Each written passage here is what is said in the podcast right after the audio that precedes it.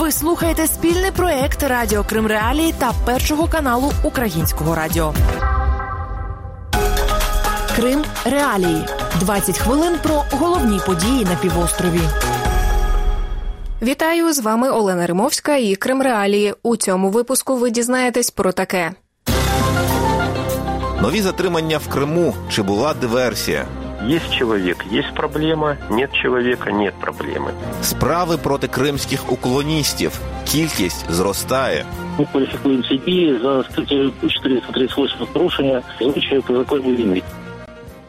Російські силовики затримали в Криму Нарімана Джеляла та братів Асана й Азіза Ахтемових за підозрою в нібито диверсії на газопроводі. Наріман Джелял, заступник голови меджлісу кримсько-татарського народу. Його ФСБ Росії звинуватила у сприянні диверсії. Нібито Джелял виступав посередником між братами Ахтемовими та українськими спецслужбами, а саме військовою розвідкою, та нібито замовила братам вибух на газопроводі. Наріман Джилял версію російських силовиків заперечує, тоді як брати Ахтемови, начебто, в усьому зізналися. Відео їхнього зізнання оприлюднили в ФСБ.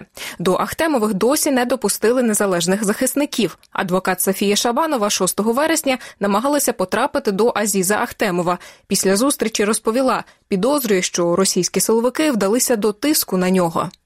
Мені вдалося зустрітися з Азізом, несмотря на те, що тут і родственники їм кричали, що у вас есть адвокаты по соглашению, не отказывайтесь от них. Они оба, и Азиз и Асан, видно, сильно запуганы. Они не поднимают голову, они не идут ни на какие контакты. Видно, что они в шоке.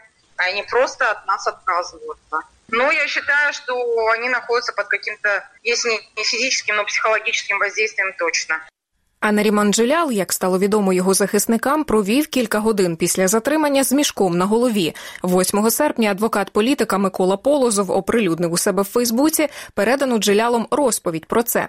Полозов наполягає, справа політична. Мы прекрасно знаем методы работы ФСБ. В этом же году был задержан журналист, фрилансер издания «Крымреалии» Владислав Есипенко, который также давал признательные показания на видео с э, пропагандистским каким-то журналистом и так далее. Но мы узнали, почему он их давал. Потому что его пытали током. Методы ФСБ, они никоим образом не меняются, конечно. Жилялов вчера на суде открыто сказал, что преследование его осуществляется исключительно по политическим мотивам. За его открытую публичную общественную политическую позицию, связанную с непризнанием последствий оккупации, с тем, что он посещал том числе саммит Крымская платформа. Mm. Но учитывая его статус и общественный, и политический, учитывая, mm. что он один из лидеров крымских татар, которые еще до сих пор остались в Крыму, не были выдворены или посажены, это был вопрос времени. Такої ж думки у меджлісі кримсько-татарського народу президент України Володимир Зеленський назвав затримання Нарімана Джиляла та братів Ахтемових відповіддю Росії на запуск кримської платформи міжнародної ініціативи з деокупації Криму, перший саміт якої відбувся 23 серпня. Речник головного управління розвідки Міністерства оборони України Микола Красний у коментарі Кримралії назвав версію ФСБ цілеспрямованою і системною провокацією. А також ми вважаємо, що це є прикриття та пошук нових поводів для того, щоб здійснювати переслідування кримсько-татарського активісту стосовно заяв про нібито нашу причетність які надали ці люди. Цих людей, ну звичайно, по-людськи дуже і дуже шкода, тому що весь цивілізований світ знає про те, що відбувається в цих ФСБшних катівнях, які тортури там застосовуються. Тому в нас ну немає жодних сумнівів, що люди після жорстоких катувань могли ну зробити такі заяви.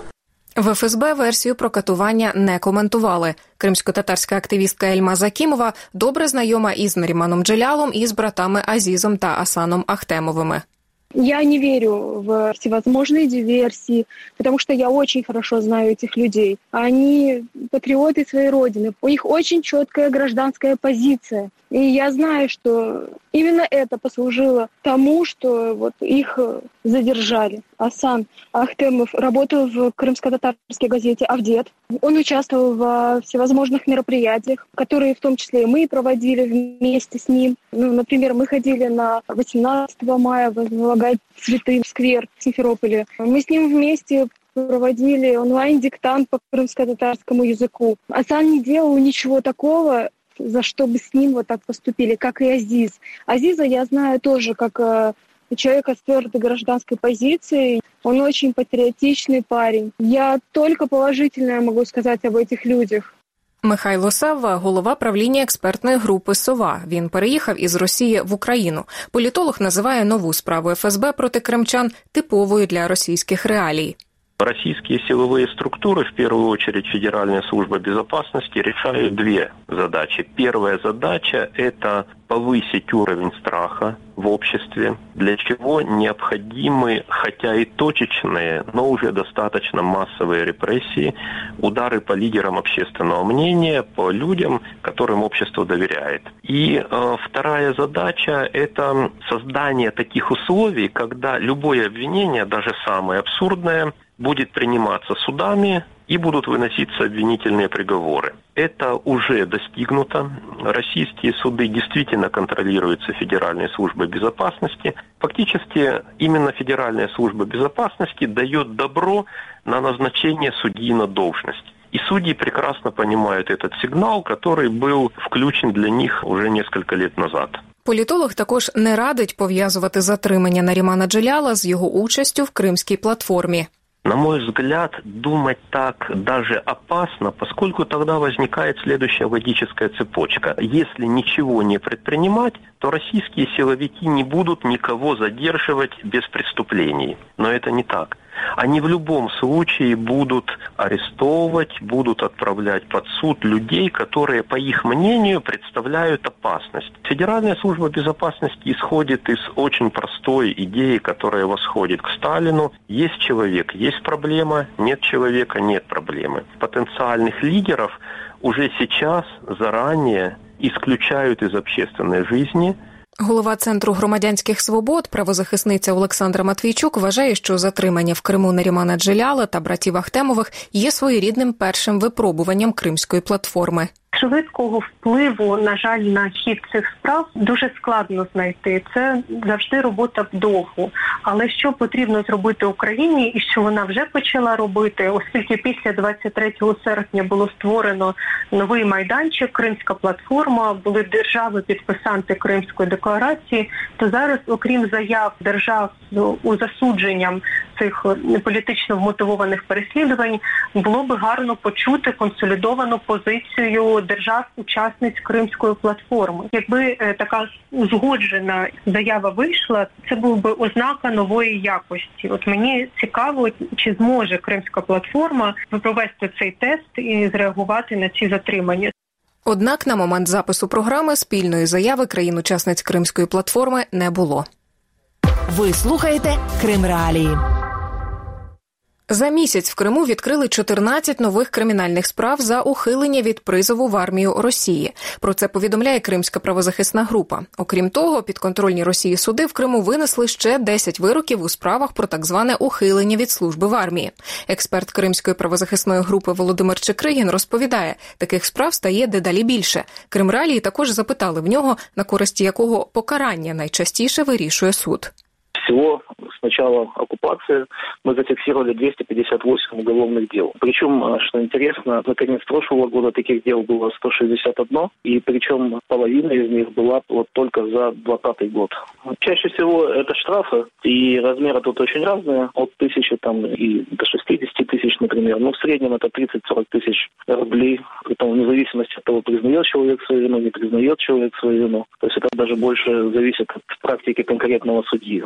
Него уже есть у каждого судьи примерно своя сумма, и он уже примерно ее там и выставляет призывникам. Також, за словами експерта, подекуди суд вимагає від так званого уклоніста публічно вибачитися перед військоматом. Координатор російської правозахисної ініціативи Громадянин і армія Сергій Кривенко розповів, що вирок суду у такій справі означає для так званого уклоніста і подальше обмеження в правах. В России несколько лет назад принят закон, что если молодой человек не прошел военную службу, когда его призывали, то он ограничивается немного в правах. Ему по окончании призывного возраста, то есть в 27 лет, выдают не военный билет, а справку, и он в течение 10 лет не может работать на, в госучреждениях, быть чиновником.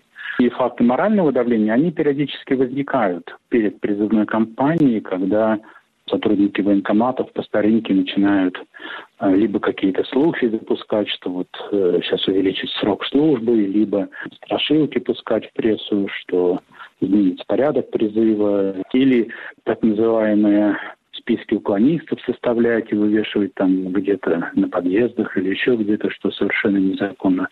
Україна вважає незаконним призов кримчан в російську армію і наголошує на тому, що Росія порушує міжнародне законодавство. Заступник начальника управління прокуратури Автономної Республіки Крим Єгор Ребров розповів Кримреалії, що, попри труднощі зі збором інформації про причетних до незаконного призову, відомство вже оголосило підозру дев'ятьом особам.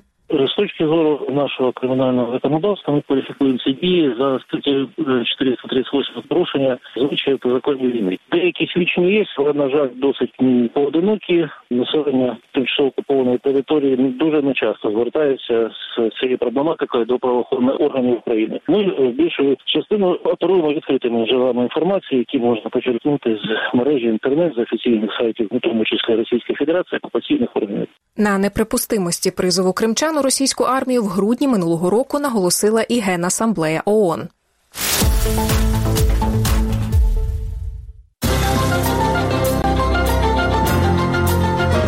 Далі у програмі російські банки не хочуть в Крим. Те банки, которые сейчас там представлены, они же почему там работают? Им терять нечего. Та як забудовують мис Меганом. Вот это шаткое равновесие, оно уже нарушено в этой части. Голова російського банку ВТБ Андрій Костін днями заявив, що не бачить необхідності для великих російських банків заходити в окупований Крим. Про це він сказав у куларах форуму, що відбувся у Владивостоку. Нині найбільшими банками, що працюють у Криму, є РНКБ та Банк Росія. В інтерв'ю телеканалу Дума російський депутат Володимир Гутєнєв сказав, що Москва мала б розширити свою банківську присутність на окупованому півострові. И мне, конечно, бы гораздо приятнее, если бы мы могли позволить себе занять однозначную жесткую позицию, которая бы нашим зарубежным партнерам показала бы жесткость в части присутствия в Крыму абсолютно всех наших институтов, не только банков, но и различных систем связи, и различных телефонных операторов. Голова ВТБ Костін визнав, що великі банки на кшталт ВТБ побоюються європейських та американських санкцій. На його думку, питання роботи в Криму порушують, як він сказав, ура патріоти. Російський економічний оглядач Максим Блант пояснює Крим Реалії. Тим банкам, які працюють у Криму, нічого втрачати, на відміну від банків на кшталт ВТБ. Те банки, которые сейчас там представлены, они же почему там работают? Да потому что они уже под санкциями, им терять нечего. Банк России – это банк друзей Путина, который одним из первых попал под санкции. В 2014 году уже был скандал, когда держатели карт этого банка, Visa и MasterCard, вдруг обнаружили, что эти карты не работают. Нигде не работают.